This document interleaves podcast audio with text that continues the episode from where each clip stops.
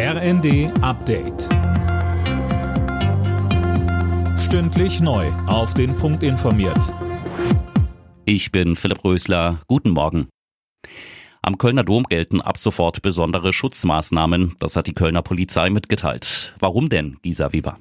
Grund ist ein Gefahrenhinweis, heißt es von der Polizei. Genauere Angaben machte sie nicht. Die Bild hatte zuvor allerdings berichtet, dass die Sicherheitsbehörden von Deutschland, Österreich und auch Spanien Hinweise bekommen hätten, dass Islamisten möglicherweise Anschläge an Weihnachten oder Silvester planen. Der Kölner Dom wurde am Abend unter anderem mit Spürhunden abgesucht. Wer heute rein will, wird vorab kontrolliert.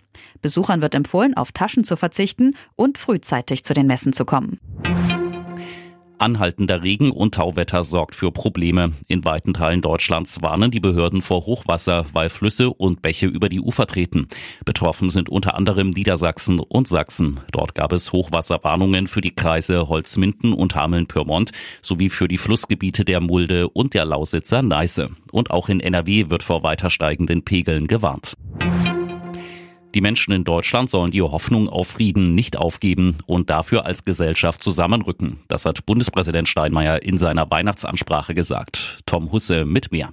Dieses Jahr habe sich die Welt von ihrer dunklen Seite gezeigt. Alle hätten Sehnsucht nach einer friedlicheren Welt, auch Steinmeier selbst.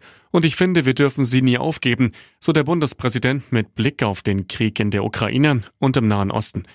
Denn es gebe einen besseren Ratgeber als Wut und Verachtung. Stattdessen gehe es um Mut und Miteinander, sagte Steinmeier weiter.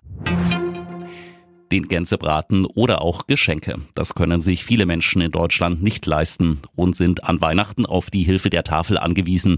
In diesem Jahr sind bei der Organisation wieder zahlreiche Spenden eingegangen. Doch es braucht auch die Hilfe der Politik, heißt es von der Tafel.